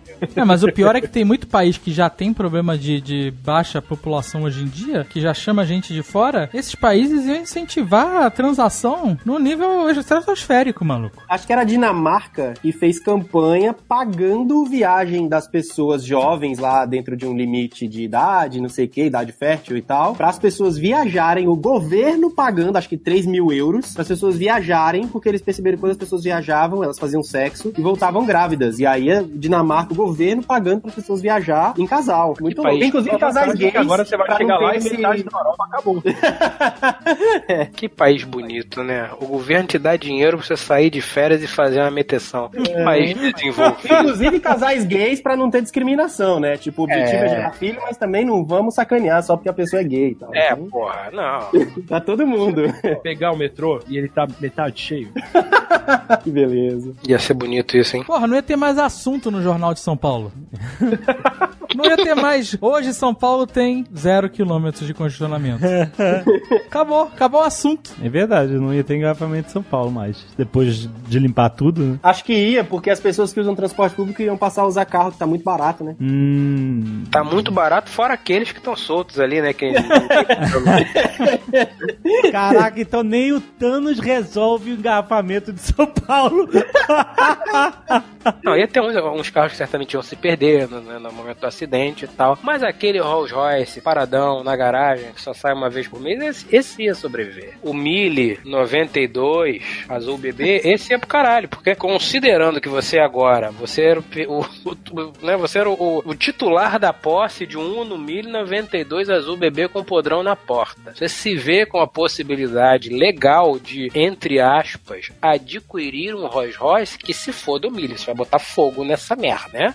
Você vai empurrar essa porra pro mar e dizer que nunca viu. Vai rasgar todas as fotos que você tirou com aquela bosta e falar, ah, agora é nóis, isso aqui, que se foda, nunca tive um no Mille. Ainda assim, nos leva a uma outra questão. Ainda haveria luta e briga física corporal por bens de consumo de médios e ou de curto prazo? Por Só um tem- tempo, o celular, por exemplo, ia ficar muito barato. Não, por um tempo tudo ia ficar muito barato. Porque tudo ia estar sobrando. Então, vocês já estão partindo do princípio que o mundo já se organizou. Tô falando no dia. Pan, só tem uma Ferrari na rua. E aí? Ah, cara, vai ter um saque, com certeza.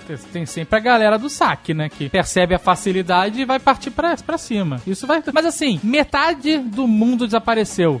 Essa galera do saque, ela ia, ela ia à feira, malandro. Não ia, não ia ter briga. Não ia ter uma Ferrari só, ia ter 100 Ferraris vazias. Você acha que a galera do saque é o menor dos problemas, então? Eu Acho que eles vão saquear, mas o saque deles não vai gerar um transtorno, porque vai ter coisa sobrando na rua, entendeu? Como a gente falou, os carros abandonados no meio da estrada, no meio da- da- das pistas, entendeu? É, se você considerar que a galera do saque vai saquear o que é de alguém que não está mais ali, realmente não tem problema. É, mas se você tem. O, o que que o saqueador é? O saqueador é um cara, ou uma pessoa, um ser humano. Bípede. Bípede. Dotado de polegar opositor. Que está tirando proveito de uma situação facilitada, certo? Ou seja, não tem polícia na rua, eu vou quebrar a vitrine dessa loja e vou roubar. Não tô falando que é certo, muito pelo contrário. Mas é uma situação que tá facilitada, ninguém vai reprimir ele. Agora, se os carros estão parados, por exemplo, carros, né, que a gente tá falando aqui. Se os carros estão parados na rua, sem dono, você acha que o cara vai se dar o trabalho de furtar, roubar alguma coisa, se ele pode simplesmente pegar, tá ali pra ele pegar, entendeu? Como os governos não vão estar desfeitos, as forças policiais, forças armadas, elas vão estar ativas, inclusive quem tava descansando ou na reserva vai voltar,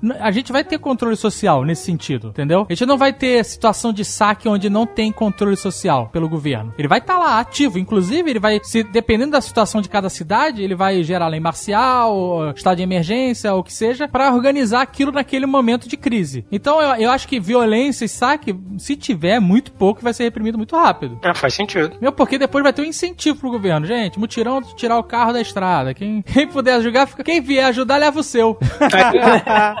Pegue um e leve. A gente tá botando todas as chaves aqui nesse cesto. Você pega a chave e gira na ignição. Se ligar, é teu. É, isso aí. Aquela fila, né, no, no, na- no Lamborghini, né? Aquela fila enorme, o Lamborghini. Ninguém querendo ver o no milha azul. o cara pega a chave da Fiat, olha e fala, ai, Jesus, devolve no saco e pega outra. Vai, vai, vai, que eu no milha, não quero... O mundo já acabou. Lá se for patrocínio da Fiat no Nerdcast. Ah, nunca patrocinou, não vai ser agora. Já? Já? Já. o Jovem Nerd com a mão na cabeça, já! É verdade. A Ferrari também é da Fiat. Tá tudo em casa. Talvez o ouvinte médio do Nerdcast não seja o público da Ferrari. Mas Não, é que você se engana. Todo mundo é público da Ferrari. Poucos podem comprar, mas todo mundo é público. Exatamente. É o público-alvo, mas não é exatamente o comprador. Exato. Não é um lead qualificado, é assim que o mercado chama. Ferrari vende videogame, vende passeio, vende. Vende perfume. Fórmula 1, né? Eita, tem umas camisetas caríssimas, horrorosas. Os boné frouxo, os boné frouxo, botando na cabeça. Isso. Boné frouxo? É, os boné mil molengo assim, nunca, nunca é um boné bom. Agora, o que que ia acontecer com a fábrica do mundo? China. Nossa, isso podia ser o maior problema, hein? Porque tem muita. Não, tem muita coisa automatizada, mas não é tudo. Action figure acabou, não tem mais. Cai pela metade a produção, porque é tudo manual. Tirando. a- não o molde, né? Mas a parte de pintura, finalização, é tudo manual. E, e- e, obviamente a, a mão de obra vai ser di- direcionada pra coisas mais básicas. Dave, mas não é que o mundo ia perder muito também, né? não tendo mais action figure. É. Tomara a Deus que também aconteça a mesma merda com as fábricas de bicicleta. Mas assim, de, de fato, o que, que ia acontecer com todo mundo que faz bicicleta fixa? Vão trabalhar como produtiva. O cara vai gastar, vai gastar a energia dele fazendo um carro de verdade, né? Não vai ficar fazendo bicicleta mais. Mas a bicicleta é a solução pra esse mundo pós-apocalíptico. Muito pelo contrário, meu querido amigo. A bicicleta não salva a vida de ninguém. Nem quer vender carro, quer vender robô. É, a produção de petróleo tá automatizada. A gente tem que gastar esses 30 milhões de barris produzidos. É, porra, agora que liberou, amigo, agora que você- pode, pode andar de, de caminhão, Scania na rua, Pode andar de cair. aquela fumaça preta foda, entendeu? Você, quanto é que, quanto é que tá aí o diesel? Ah, o diesel tá 38 centavos. Ah, não tem problema, meu caminhão só pega 2 mil litros. Foda-se agora, amigo.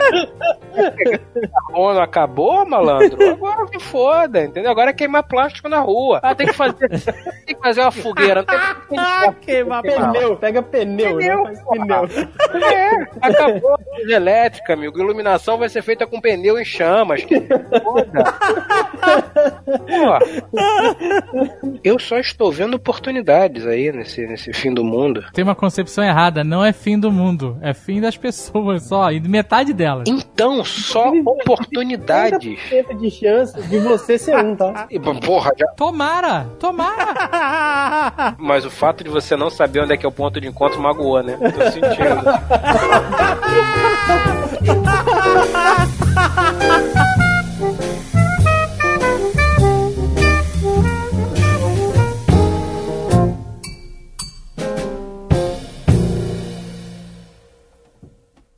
Este Nerdcast foi editado por Radiofobia, podcast e multimídia.